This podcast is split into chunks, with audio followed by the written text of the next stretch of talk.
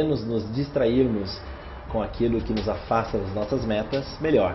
Bom, esse é um pensamento óbvio, mas quantas coisas você faz, eu faço no dia que não tem nada a ver com as metas, com a visão de 5 anos ou com os objetivos que você quer alcançar, os projetos que você quer concretizar. Quantas mensagens você recebe que tiram do foco, né? ou coisas que acontecem né? no dia a dia, chamadas, uma ligação, ou mesmo redes sociais, ficar lá no Instagram, no Facebook, lá nas timelines e ficar né? rodando aquilo lá. Se a gente diminuir a intensidade dessas coisas, vai ficar muito mais fácil de alcançar os objetivos.